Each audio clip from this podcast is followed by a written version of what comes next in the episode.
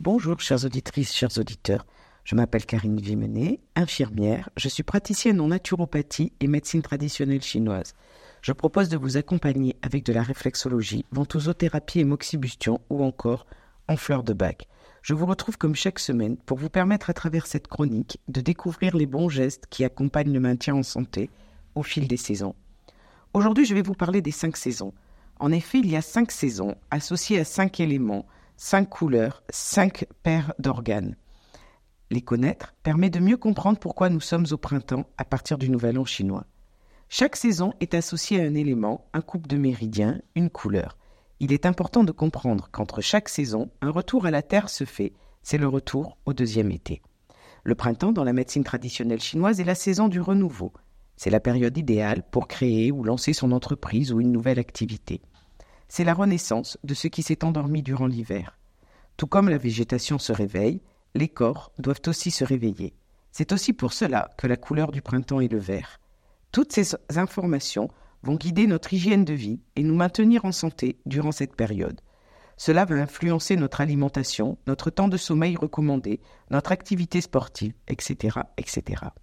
Il est important de comprendre que cette médecine holistique relie l'homme à l'univers.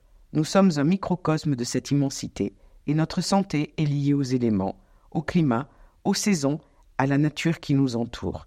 C'est pour cela que notre alimentation, notre hygiène de vie, nos activités sont à relier à notre environnement pour être en bonne santé. Cela permet de comprendre pourquoi je vous parle de couleurs, d'aliments, de chaud, de froid, de vide ou de plat.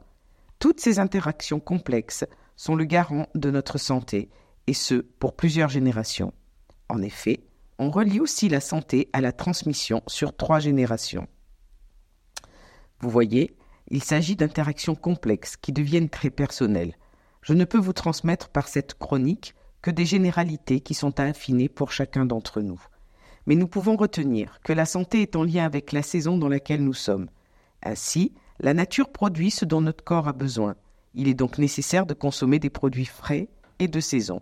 Les couleurs sont aussi liées au climat, ce qui explique que le vert, par exemple, est relié au printemps. Les ventouses sont à préférer en hiver et au printemps, mais ne sont pas à privilégier en été. Nous avons besoin de, renforcer notre immunité en hiver et à l'automne.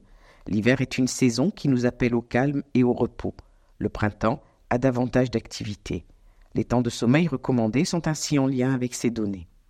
L'ensemble de notre vie est donc lié à tous ces éléments. En médecine chinoise, nous sommes au début du printemps. Ici, le climat certes déréglé cette année nous laisserait bien un peu plus dans la saison hivernale. C'est pourquoi je n'aborde pas encore les méridiens du foie et de la vésicule biliaire, ni l'alimentation et le rythme de vie qui sont alors recommandés au printemps. Nous les découvrirons à partir de la semaine prochaine. Alors, à la semaine prochaine